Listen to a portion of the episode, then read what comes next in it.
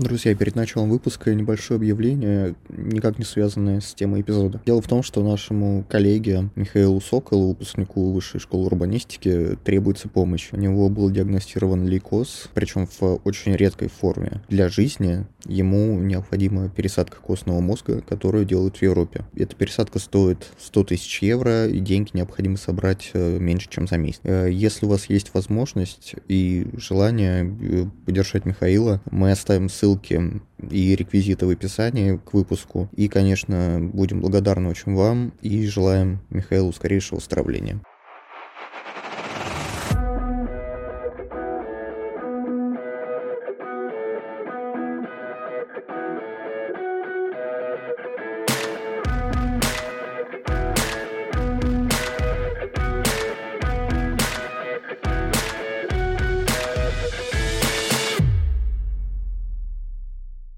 Привет, друзья. Привет. Это подкаст «Выход в город». Семен, Артем. А, да, вот Артем сам себя представил. Я, я всегда так делаю, потому что ты меня не представляешь. Неправда. Ты, ты по жизни меня не представляешь. Семен, как твои дела? Слушай, как? Учеба прошла. Чему ты учишься? Жизни. Жизни? Да. Сейчас Семен учится подключать Wi-Fi.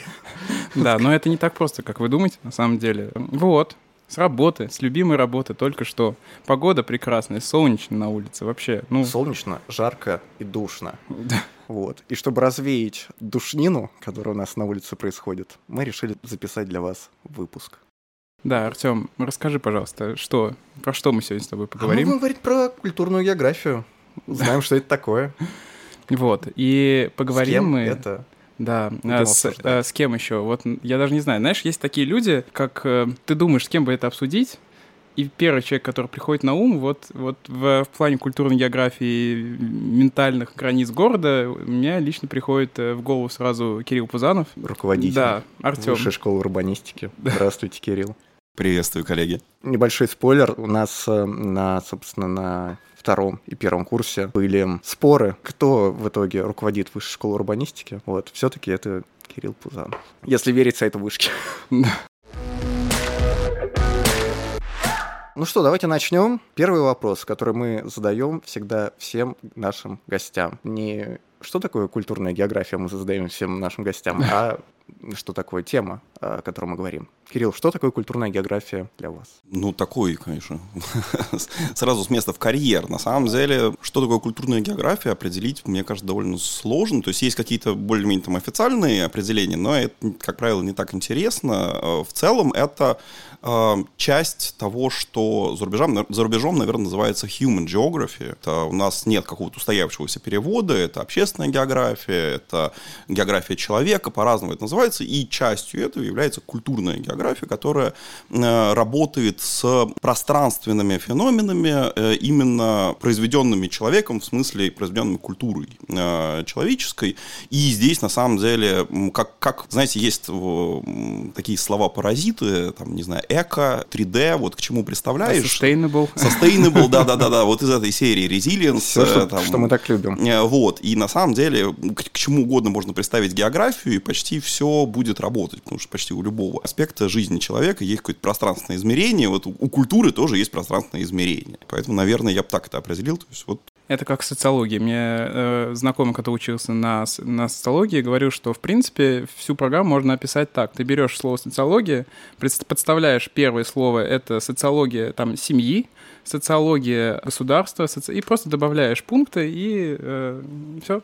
Вот, ну, э, дисциплина готова. Ровно то же самое. То есть там есть, э, я знаю, есть прекрасные работы по географии девиантного поведения, там, по, по географии чего угодно. То есть как у социологии есть вот действительно такой общественный разрез, так и вот в пространстве тоже все существует, поэтому все мы можем изучать. Я хотелось узнать, как, собственно, распределяется по Москве девиантное поведение. Слушай, ну мне кажется, такие карты... Сейчас концентрируется здесь, мы понимаем, да. Нет, нет, мне кажется, такие карты есть, на самом деле. Недавно было исследование э, проекта, э, как, да. которое они большие молодцы вместе с Институтом правоприменения э, Санкт-Петербургским. Они собрали данные по всем районам Москвы по преступности. Как человек, который собирал по 10 районам Москвы, скажу, что это адская работа.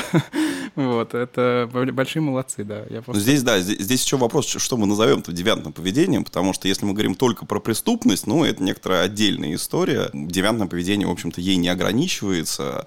Э, мы можем говорить и там о self-harm поведении, которое у нас никак, вроде как не классифицируется, но тем не менее тоже имеет какую-то пространственную привязку, там, к примеру, к депрессивным районам и так далее. Мы вот в проекте, в который студентам э, высшей школы урбанистики периодически рассказываю про механику Москвы, мы, в общем, тоже брали материалы. С одной стороны, мы брали материалы по именно преступ... ну, статистике по преступности э, в разрезе, там, кто совершил преступление, какой тяжести это преступление. А с другой стороны, брали стати... ну, социологические данные по районам Москвы, собирали, а кто, к примеру, чего боится, какие страхи э, у горожан. Очень интересно было смотреть, например, на э, данные, в каких районах больше боют, боятся преступности, а в каких районах больше боятся полиции.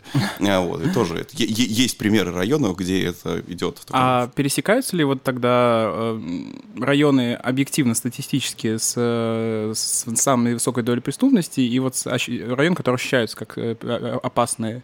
Или, или это что? Как, ну, как почти, это работает? Почти, почти всегда это, и на самом деле здесь Москва не, далеко не единственный, не, не, даже, наверное, не самый яркий пример.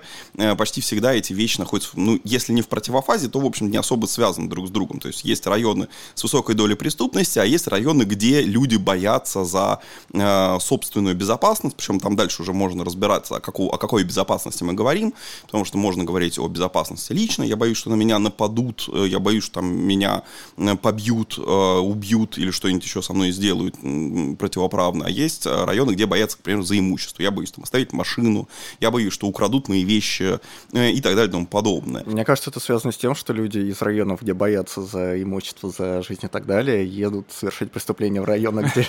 Вот это, кстати, это к вопросу о ментальных границах. Это показывались, э, ну, показывалось на исследованиях Нью-Йорка, если я правильно помню. Собственно, еще мой научный руководитель мне это в свое время рассказывал, Леонид Ильич Смирнягин такой, э, американист довольно известный, о том, что, иллюстрируя тему ментальных границ, э, он показывал, что в момент локдауна, одного из самых крупных в Нью-Йорке, э, вроде как все ожидали, что сейчас пойдут на э, самые, там, не знаю, в самые дорогие кварталы, громить самые дорогие бутики э, и выносить оттуда самые дорогие вещи. На самом деле произошло ровно обратно. То есть в, те, в, в районах с какой-то депрессивной, какой-то негативной средой громили ровно тех же лавочников, э, те же магазинчики, которые там находились. На самом деле протесты, которые э, вот были буквально недавно в Нью-Йорке, они плюс-минус то же самое показывали. Потому что там э, громили далеко не элитные кварталы, там, вот, условно, Пятая авеню, Бродвей, там куча контрафакта, то есть это не элитарные с точки зрения покупок территории города. -то. Я думаю, что это просто концепция 15-минутного города, чтобы все было недалеко, и работа, и пограбить можно было тоже близко. Особенно если блэкаут, и, например, метро не ходит, угу. то как бы зачем ехать на Манхэттен, когда можно свой любимый Бронкс разграбить? Э, Кирилл, тогда возникает вот такой вопрос. Мы сейчас говорим вроде бы о какой-то городской среде, о э, там депрессивной, недепрессивной среде и так далее, но с другой стороны мы говорим о каких-то человеческих э, паттернах, о человеческом поведении. Вот культурная география она чем занимается все-таки? Какой у нее профиль? Ну, городская среда здесь появляется скорее в силу именно вот э, нашего фокуса на городе э, с вами. А так, в принципе, культурная география совершенно не обязательно городская. А, более того, скорее это там региональные истории э, и на более того, я вот, наверное, такую э, мысль скажу, что географы, неважно, про, про каких географов мы говорим, про э, культурную географию или там социально-экономическую или какую-нибудь иную, внутрь города не всегда любят заходить. А, потому что на вот этой супер дробной, супер разнообразной городской среде а, начи- перестают работать многие классические географические законы. Это, в общем, порождает очень много а, проблем, поэтому классическая культурная география, это, наверное, все-таки, это больше в тему э, там, региональных исследований, там, каких-нибудь, ну, там, те же самые вернакулярные районы, которыми я занимался в рамках диссертации, там, продолжаю заниматься сейчас, они изначально, в общем-то, существовали не на внутригородском уровне, ну, точнее, разрабатывались не на внутригородском уровне, а на страновом, а, региональном. То есть вот такие территории, как там Сибирь, Поморье, если в России, граница между севером и югом а, в Америке, более дробные территории, там, а, Imperial Texas, Inland Empire в Калифорнии и так далее и тому подобное, они все разрабатывали скорее на таком более крупном формате, такой системы расселения скорее. Поэтому да, поэтому внутри города это существует, но, наверное, внутригородская культурная география это достаточно молодо, молодое направление, как мне, мне сейчас кажется. Насколько? Мне ну, сложно, сложно оценить, но я думаю... Сотни, десятки лет. Ну, на, опять же, нет, это, это скорее там десятки лет, потому что, в принципе, а, вот крен в сторону культурной географии и вообще крен в сторону того, что нам интересно исследовать представление а, жителей э, Земли от пространства, в которое, которое они населяют, это более там, скорее, послевоенное изобретение. А, более того, мне, я в моей любимой книжке э, Джона Голда «Основа поведенческой географии» в какой-то момент прочел буквально в начале, как ни, ни разу не замечал, когда читал ее, о том, что в послевоенные годы была идея образования самостоятельной науки геософии. География мышления, как такового, о пространстве. То есть география стереотипов, география образов и так далее. То есть это, в общем, достаточно близко к культурной географии в том смысле, в котором мы сейчас о ней говорим. Как мы все знаем, любая, э, любая э, сфера изучения города, собственно, базируется на неких городских исследованиях. Как вы уже сказали, э, из вашей речи я понял, что, значит, культурная география включает в себя часть, собственно, большую часть географии, как ни странно, из названия. А, и что... культуры. И я ку... просто предположу. Культурологии тогда уж, возможно. Но я хотел сказать вообще психологии э, человеческой, социологии, возможно, экономики и так далее. А на каких таких более стандартных науках вообще базируется культурная география? Ну, еще антропологии здесь. Ну, на, на самом деле, а этих наук мало, и на самом деле здесь нельзя говорить о базировании. Культурная география базируется на географии. Э, она больше, в общем-то, ни на чем не базируется. Другой вопрос, что методические, методологические приемы, да, действительно заимствуются из э, соседних наук, и это абсолютно нормально, поскольку вообще там, социально-экономическая география, в отличие от физической, это ну, не до конца, сейчас такую скажу очень крамольную вещь, меня там больше, больше на географический факультет МГУ пускать не будут, э, но э, говорить в ней, о ней как о классической науке довольно тяжело потому что это такая междисциплинарная область, в этом смысле урбанистика очень похожа именно, и мы постоянно сравниваем социально-экономическую географию и урбанистику, ровно потому, что э, это некий, некий перекресток для очень множества, много, большого количества наук, потому что регионами занимается не только география, то есть там вопросы госмуниципального управления, там тоже появляется региональная рамка. Э, социология тоже может э, заходить на, социология тоже может там заигрывать или работать с территориальными диспропорциями, пропорциями.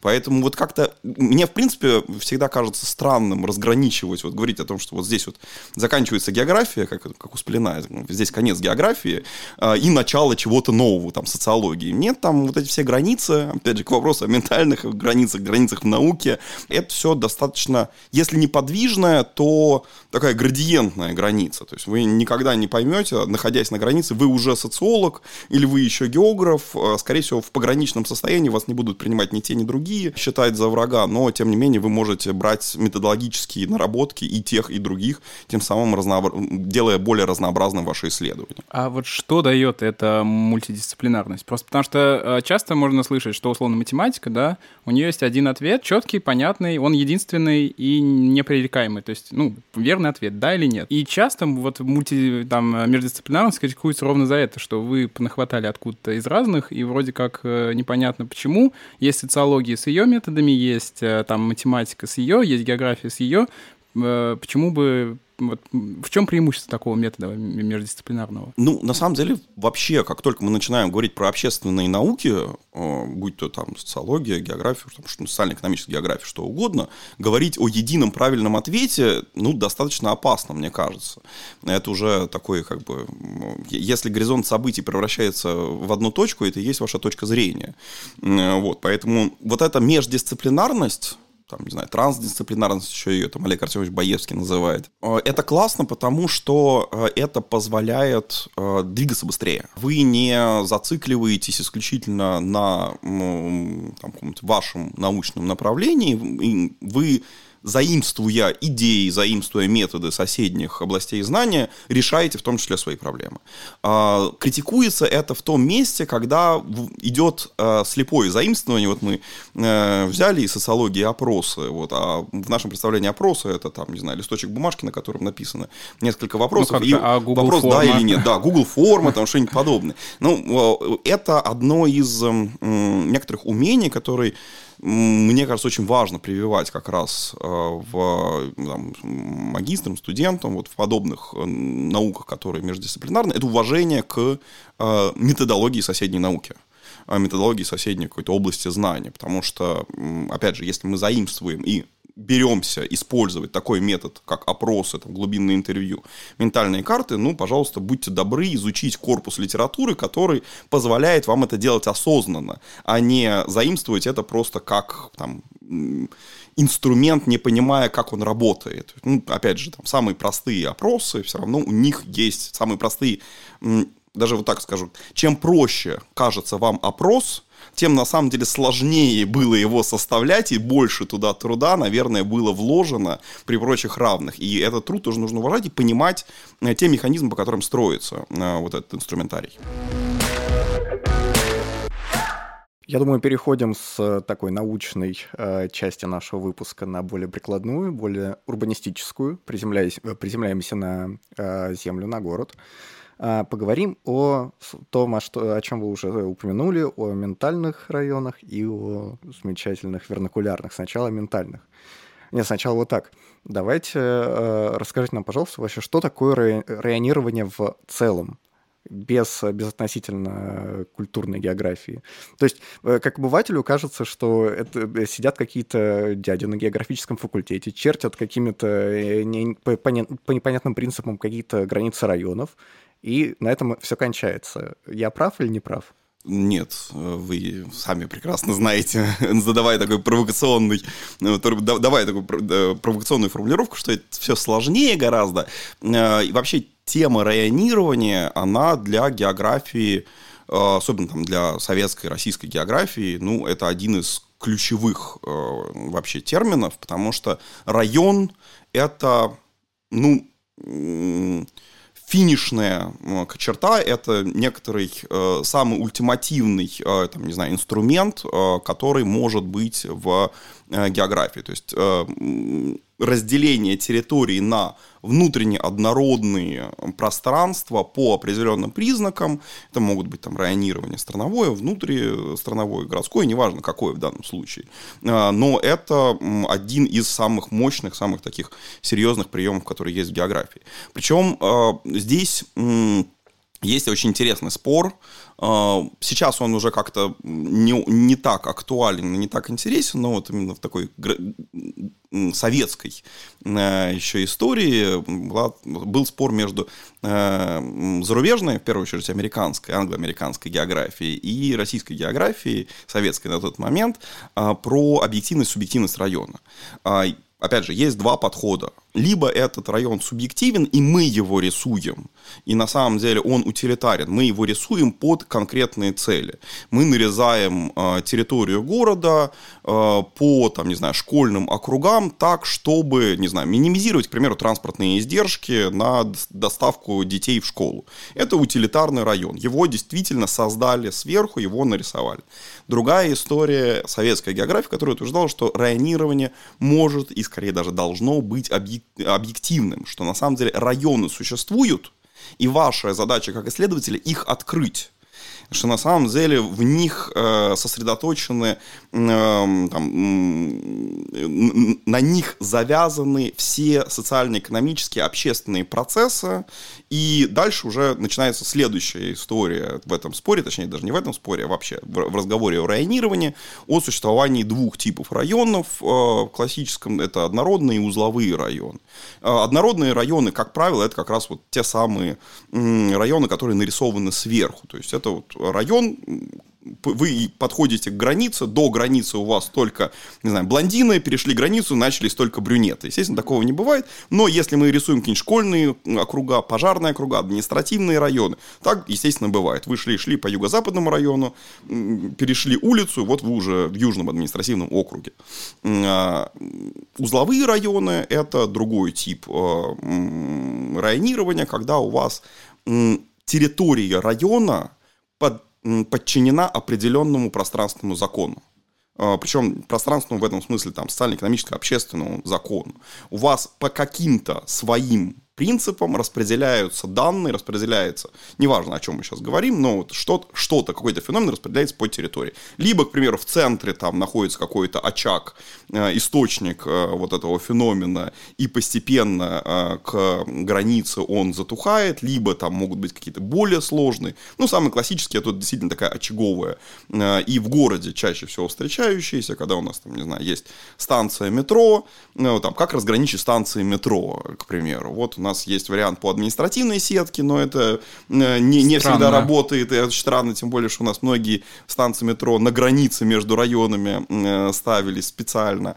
Э, можем разделять их по потоку и по тому, куда жители идут вот из своего дома, в какую в сторону какой станции метро они идут. Ну вот я, например, знаю, что девелоперы как раз вот, вот этой тактики при, придерживаются, потому что они административные районы, не видел ни одного исследования сделан по административным районам, все они сделаны по станциям метро, и это районы группируются под по ареалу, который да, они... естественно, естественно. Это... это и девелоперы, это и а, вообще риэлторские исследования, как правило, завязаны на метро, ну и у нас, в общем-то, в Москве очень многое завязано на... Э, ну, банально тот же самый ЦИАН. Ну, то, тот же самый... Да, на самом деле, почти любое приложение, где важна пространственная привязка в Москве, она привязывается не к административной, не к улице, а скорее к ближайшей станции метро и даже работы департамента транспорта в некоторой части. А, смотрите, какая история. Когда я готовился к выпуску, я узнал для себя новую вещь которую мы отчасти проговорили сейчас, э, но я хотел бы углубиться э, чуть подробнее. Что существуют районы реальные, я так понимаю, их можно соотнести с вот этой англосаксонской школой плюс-минус, то есть нас насажены сверху административными какими-то препонами. И есть районы ментальные, то есть э, существующий в голове отдельно взятого гражданина это, видимо, какой-то аналог такой советской школы.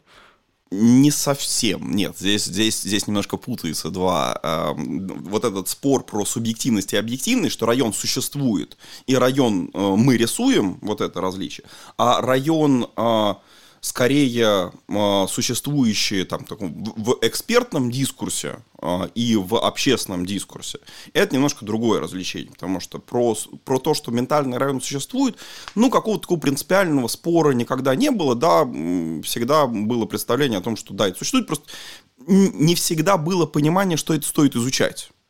Э, часто считалось, и даже вот эти первые работы по тем же самым вернокулярным районам, Уилбура Зелинского и Рут Хейл э, в Америке, они скорее воспринимались как некоторые ну, пусть дурачится. Ну, не, не столько дурачится, ну, это какой-то вариант такой, ну, обрядовых танцев народов Севера, ну, это интересно, это вот как бы наша культура, но как бы за этим не стоит а, какого-то серьезного процесса, который вот мы хотим изучать. Не хочу обидеть народы Крайнего Севера никоим образом. Но вот... Ну, то есть это больше этнография и антропология, чем да, да, да. прикладной какой-то чем полезное... Как, как, какая-то, да, обще, общественная жизнь э, социальная.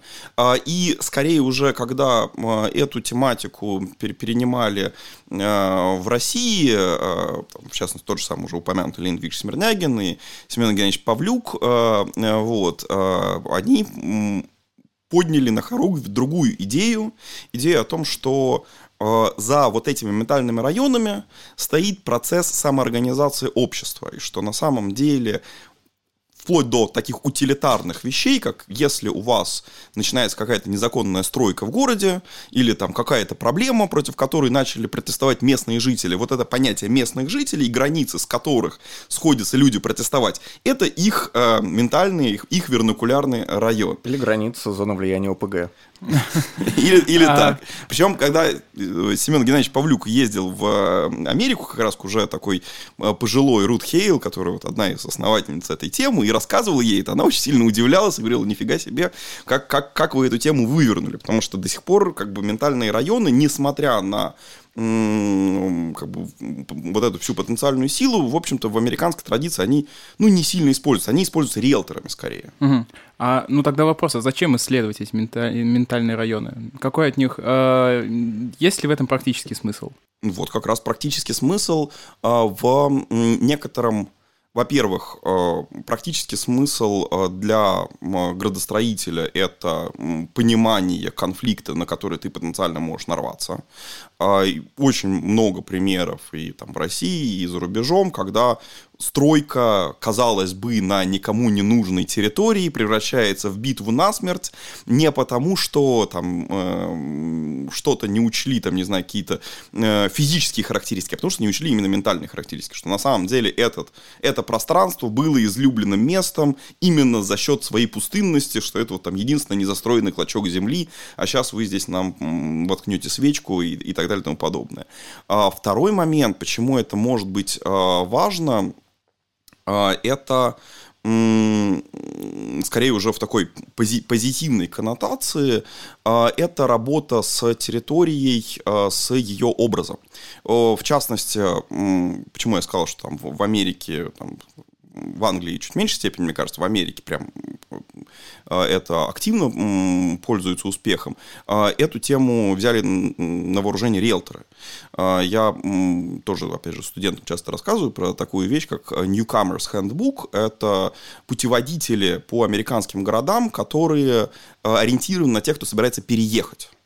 И э, когда вы переезжаете, вы выбираете не столько квадратные метры и не столько там э, конкретный адрес, э, какую-то улицу, сколько то сообщество, в которое вы вливаетесь. Тех соседей, которые вы будете видеть каждый день на улице и с которыми вам, вам хочется разделять какие-то единые ценностные ориентиры. Поскольку вот этот верникулярный район, э, ментальный район, ментальный район это как бы более обширная группа, верникулярный это именно про некоторые ценностные э, общности, про сообщество как таковое. Угу. А тогда такой вопрос. Э, ну вот мы говорим, что у каждого человека есть какое-то свое представление о том, что, -то, что, что такое чистые пруды, ну, любой, назовем любой район. А, а насколько корректно объединять все эти общие представления? Можно ли вообще вывести что-то среднее а, из, из этого? И какие, какими методами это можно получить, если это можно получить? Да, потому что кажется, что вообще ментальное районирование — это, по сути, работа над психологическим восприятием человека. То есть э, не знаю, насколько корректно сравнивать эту работу урбаниста и культурного географа с работой психолога, но в психологии, мне кажется, как бы не совсем работает вот это понятие среднего, и работает ли оно в культурной географии. И э, у меня просто еще э, кажется, что если человек изменчив, и город очень сильно изменчив, то эти ментальные границы, они настолько подвижны, что установить какую-то единую там, границу территории ментального района ну, практически невозможно. Потому что сегодня у вас э, снесли какой-то ценный, ценный э, там, церковь, снесли, из нее ушло местное сообщество, и у вас уже это и поставили там ЖК, где живут люди, не соответствующие ну, тем, кто раньше там жил, то кажется, что больше это уже не часть района. И все развалилось. И, и, все, и все, да. Вот э, можно ли как-то... Смотрите, сейчас буду раскручивать тут как бы три важные темы. Две, точнее, темы. Одна просто состоит из, опять же, спора двух эм, классиков. один из которых... запутать хочу. Да-да, хочу верчу запутать хочу. Один из этих классиков Александр Аркадьевич Высоковский. Э, другой, опять же, Леонид Викторович Смирнягин упомянутый сегодня, потому что это как раз два человека, которые впервые в России практически независимо друг от друга, я подозреваю, что вообще независимо друг от друга сказали термин вернокулярный район, именно применительно к внутригородской среде. А, и а, ответ на вопрос, который логично встает, если у всех в голове, там, если мы не можем понять другого, и у, у каждого в голове какой-то свой мир, то как мы можем это, с этим работать, как мы это можем проецировать на общество. Дается два ответа. Леонид Викторович Смирнягин давал ответ через, скорее, сообщество и некоторый обобществляющий, обобществляющую силу э, группы людей, что когда на самом деле, да, у нас есть э, вот эти стереотипы в голове, у нас есть свои представления о ментальных границах, но в процессе формирования э, сообщества районного мы начинаем перетираться к друг другу, мы начинаем друг с другом разговаривать, и в процессе коммуникации, в процессе вот этого живого э, общения у нас появляется какое-то единое представление. Да, оно может быть не, там, там не не всегда будет волосяная такая граница, которая вот прям все договорились, что она идет по бордюрчику, э, там, не знаю, северной части улицы такой-то. Скорее это будет какой-то градиент, но все равно какой-то консенсус, как минимум, по поводу ядра и по поводу части границы он будет существовать. А второй ответ э, не менее интересный, не менее красивый, дает Александр Аркадьевич Высоковский, говоря о том, что да, это э, индивидуальный психологический феномен, но, э, и поэтому мы э, не можем говорить об отдельно взятом ментальном районе или вернокулярном районе, но мы можем говорить о вернокулярном городе и о э, таком комплексном э, объекте, состоящем из множества этих районов. Потому что, и здесь опять на самом деле вот эта коммуникация между людьми э, во многом возникает, поскольку у каждого из нас свой район, но наш район сталкивается с соседним районом, начинается конфронтация, начинается... Район на район. Район на район, да. Ну, на самом деле, э, процесс, который был в 90-е годы, вот этот район, район это. на район, это ровно про это, про присвоение пространства в том числе. Вот. И именно в своей массовости эти вернокулярные районы друг друга поддерживают. Они друг друга поддерживают, конфликтуя э, на, на, на границе и как бы вот таким образом выстраивая э, цельный вернокулярный город. Что касается следующего вопроса про то, а вот а если у нас что-то снесли, а если у нас резко все изменилось, у нас город такой текущий, такой непостоянный, а что же делать? На самом деле здесь тоже очень интересный сюжет, связан с тем, что границы района могут быть более устойчивы, чем сообщество, которое его населяет.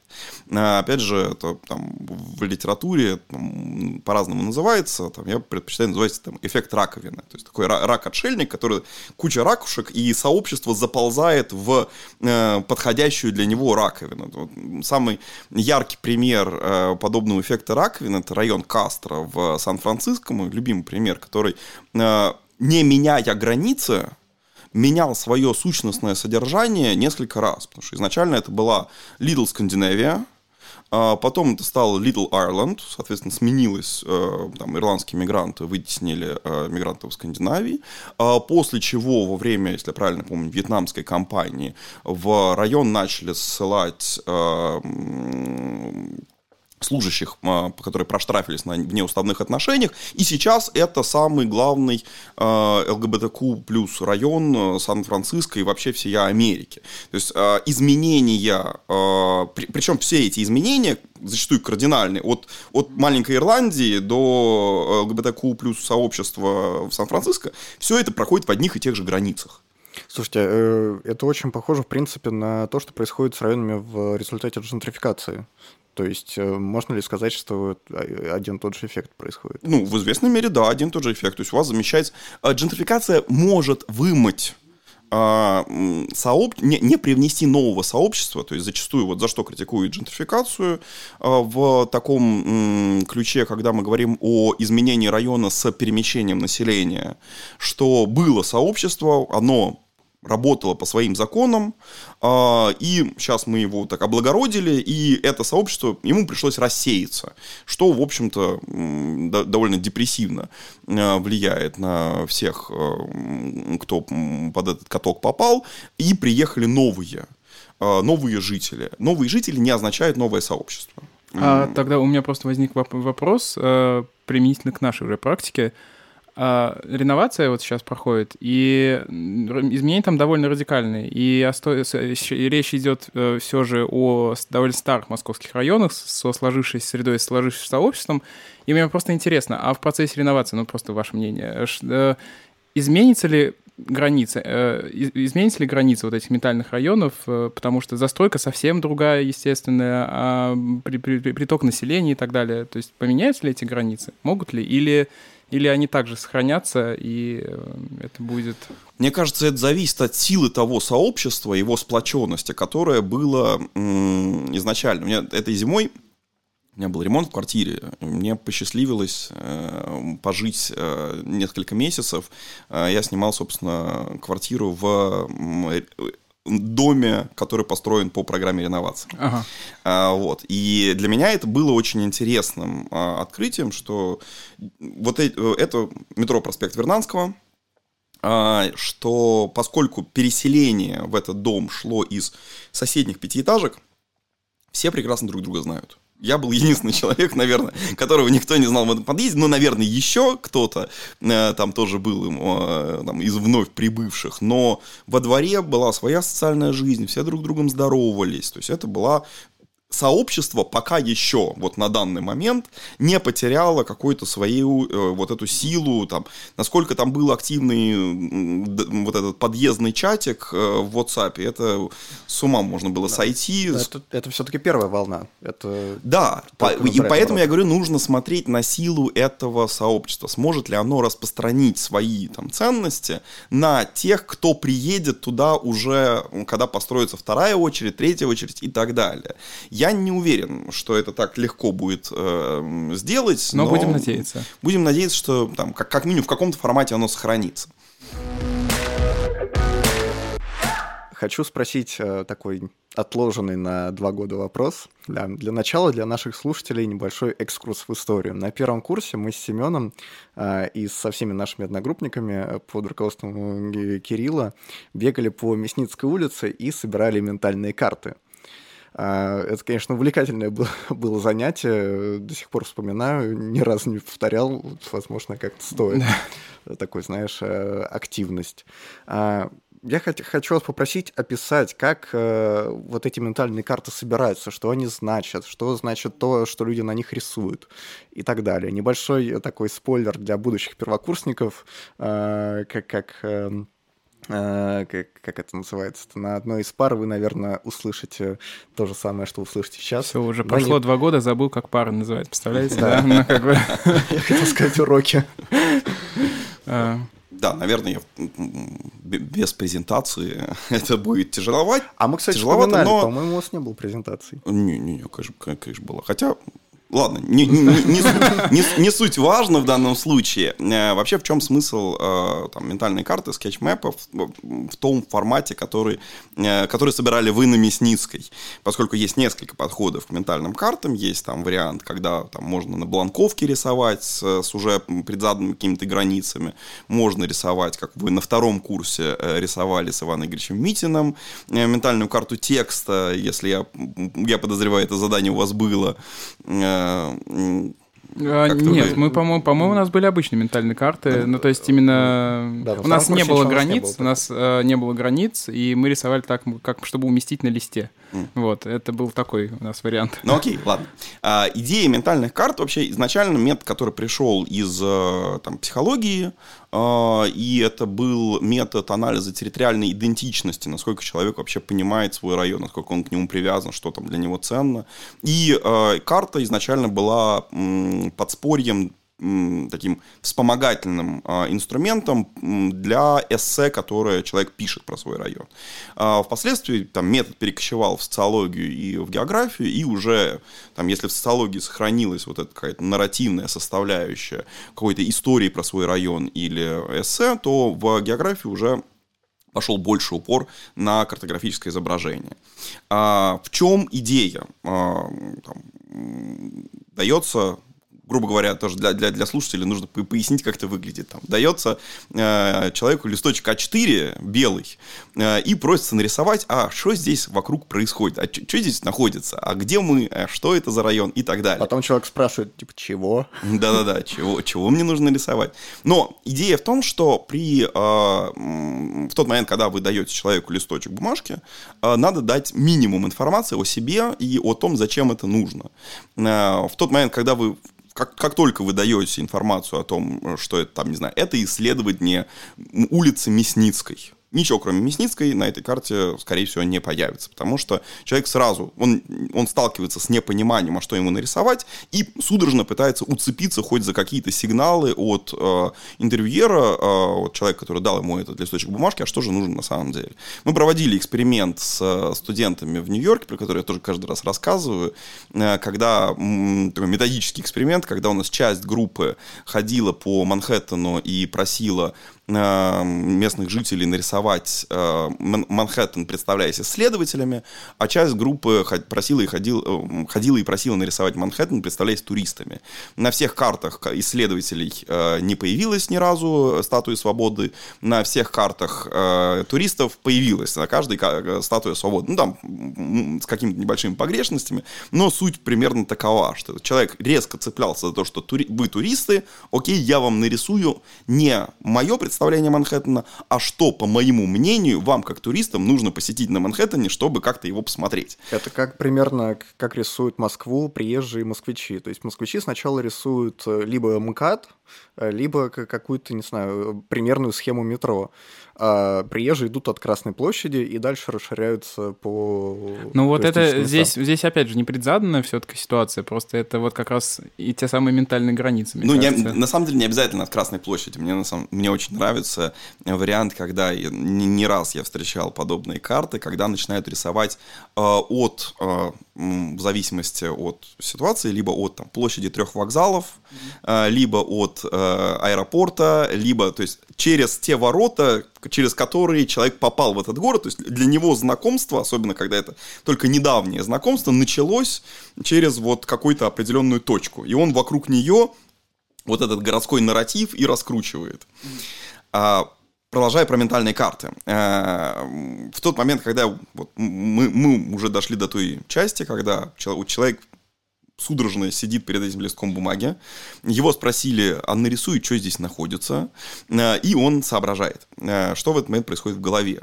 Ну, даже если его попросили там нарисовать район, э, в котором мы находимся. Например, так, такую формулировку задали.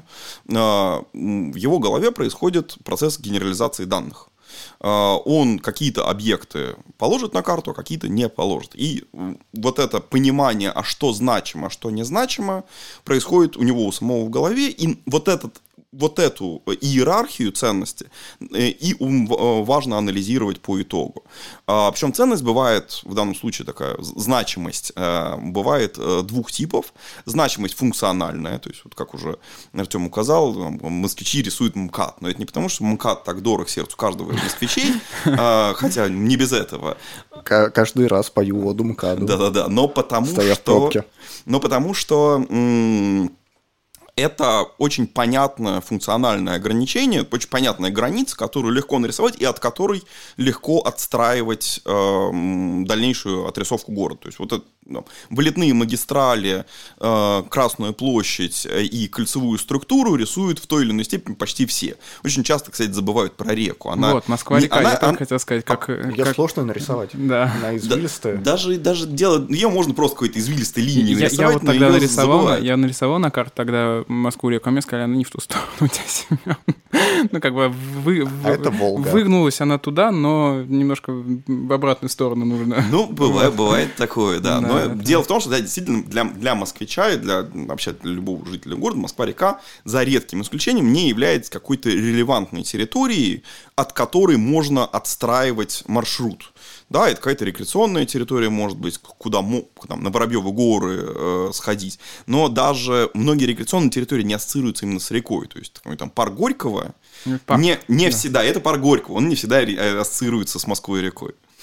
А, вот. И собственно, вот это происходит генерализация данных, человек выплескивает э, свое представление о пространстве на карту, и дальше начинается э, довольно сложный, долгий процесс анализа, что же он нарисовал, э, какие элементы он нарисовал первыми, вторыми, обычно первыми как раз рисуют вот эти функциональные элементы. Либо дом. Э, да, а иногда бывает такая ситуация, когда первыми, с первыми начинают ценностных объектов, рисует свой дом, рисует свой район, рисует любимую кофейню, э, рисует и так далее. То есть вот это два типа значимости, на которые появляются на карте, значимость функциональная и значимость какая-то идентичностная, ценностная, что значимо лично для меня.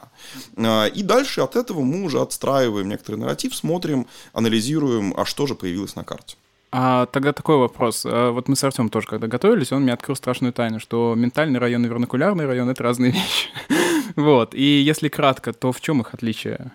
А, ментальный район это вот как раз скорее ваша а, там, социопсихологическая часть, а, ваш социопсихологический феномен, то, о чем говорил Александр Аркадьевич Высоковский как раз. Вот, вот что-то у вас в голове, как-то у вас эти границы устроены. Вернокулярный район – это общественный феномен. Это, он подразумевает наличие сообщества, которое себя самоопределяет как жители этого района. То есть, условно, если спросить человека в доме А, и он скажет, что я из Басманного района, мы отнесем этот дом к Басманному району. Ну, условно, ну, да. да. Услов, okay. Условно так, да. Э, а просто, если мы попросим нарисовать рандомного человека территорию, которая, на которой он находится, это скорее будет ментальное представление о территории. А тогда вот э, недавно, я думаю, это вы тоже слышали, в Канаде они пошли дальше, дальше мира всего, они административные границы решили скорректировать с учетом вот вернокулярных районов. То есть административные границы районов внутри страны, они решили соптимизировать а, с учетом вот вернокулярных районов. И тогда такой вопрос, а надо ли это делать? Не, совершенно не уверен. То есть надо, надо будет э, смотреть что из этого эксперимента получилось, а, но классически считается, что как раз административные границы, то, с чего мы начинали, это утилитарная вещь, это то, что позволяет вам управлять а, территорией, и они абсолютно не должны быть привязаны к чему бы то ни было. Это управленческая логика, она там может по своим законам существовать. А, да, иногда это логично делать в рамках общественных районов, там, вернокулярных районов, просто потому, что работа с сообществом, когда вы, как управленец, работаете с сообществом, вам комфортней. У вас один э, или там ограниченное количество э, контрагентов, а не сон людей, с которых мнение каждого нужно учесть в данном случае. Э, но считается, что большое количество наложения разных границ оно создает ну, некоторый такой рубец э, на теле, э, на, в пространстве, на теле города или там, на теле Родины. Там, вот, как у нас, к примеру, в России к э, административным границам э, районов, э, в смысле не городских, а областей э, в, опять же, в советское время было привязано очень много. Культурная, социальная, там, экономическая, вся, вся жизнь. В связи с чем там, в 90-е годы фиксировали с Google снимков, что по вот этому шву, по границе начинается распадение. То есть вот через границу никто не переходит, потому что все замыкается на э, собственной области и выезжает в соседнюю область, даже там, чтобы перейти в соседнюю деревню, которая находится там по прямой линии в 5 километрах, нужно ехать сначала в областной центр, из областного центра в областной центр соседний, и то, только после этого ехать в деревню. А так там неприлазные болота и так mm-hmm. далее. Еще в голову приходят приграничные территории, конечно, проблемные, как правило, и на границах между районами, когда у вас просто через реку другая страна, а по факту вы живете, вы ходите в магазин в соседнюю страну, но по факту вы уже как бы вы еще в России, а ходите в Китай. Ходите это... в... Ну, я, я, тоже, я тоже про этот пример да. сейчас подумал, про пенсионеров, которые уезжают в Китай. Да. да, и продолжая тему про границы, а каким образом и чем вообще изучение культурной географии вернокулярных ментальных районов может быть интересно властям? Интересно ли оно сейчас? Э, на самом деле запросы на подобные вещи я слышу уже довольно давно. И в управленческом дискурсе э, вернокулярные районы появились э, достаточно давно, я сейчас боюсь соврать с, э, с датами, но еще, вот, собственно, при жизни э, Леонида Викторовича Смирнягина мы звонили, поздравляли, что на очередном, там, на, на очередной Арх Москве главный архитектор города сказал, как само собой разумеющимся, что да, ну вот мы изучаем вернокулярные районы, это там, нормальная практика и так далее. Вот, и для нас это была такая победа, науч-поп победа, поскольку вот, все, слово ушло в народ. А, зачем это? А, ну, опять же, как я уже говорил, во-первых, это про градостроительные конфликты, но и вот про то, о чем я сейчас сказал применительно к управленческой логике, а, это количество контрагентов. Это то, с чем сталкивается очень часто, э, к примеру, э, или там архитектор или управленец, когда организуют э, общественные слушания, там, публичные слушания, соучаствующие в проектировании. Вас там пришло 100 человек, и это 100 разных мнений. Что с этим делать, не очень понятно. В тот момент, когда у вас есть сообщество, и вы понимаете, как оно устроено, и вы понимаете, в каких границах э, с ним работать, а, у вас сокращается количество контрагентов, э, и решение может быть э, более взвешенным. Плюс для сообщества самого, вот эта организация, она позволяет, ну, в известной мере отстаивать свою собственную позицию и защищаться от, ну, как монополии на насилие со стороны властей и так далее, что делает, в общем, всю систему более устойчивой. Угу. Ну что, Артем? Это такая вин-вин, то есть ситуация, по сути. Да, да, это я, я, я так понимаю, что административные границы, Кирилл, мы не отменяем, оставляем вернокулярный район поверх административных, пусть все живут, Тебе развиваются, растут. А? Ну, да, давайте мы просто все это будем радостно изучать. Да. Да, спасибо большое, что уделили нам время сегодня. Да, спасибо большое. Спасибо большое, что пригласили. Вот, я уверен, нашим слушателям понравилось. Да, ну нам, нам понравилось. понравилось. Нам понравилось. Нам, нам а какая нам разница, господи? Артем, кого мы обманываем? токсичная. Ну, есть немножко. У нас в гостях был Кирилл Пузанов. Да. Да. Вот. Еще у нас в гостях был Семен Гудков. И, и я не был в гостях, я у себя дома. И Артем Отрепьев был, да. конечно. Это был подкаст «Выход в город». Все, всем пока. Всем пока. Не болейте. И любите свой вернокулярный район. Всего доброго. Все, пока-пока.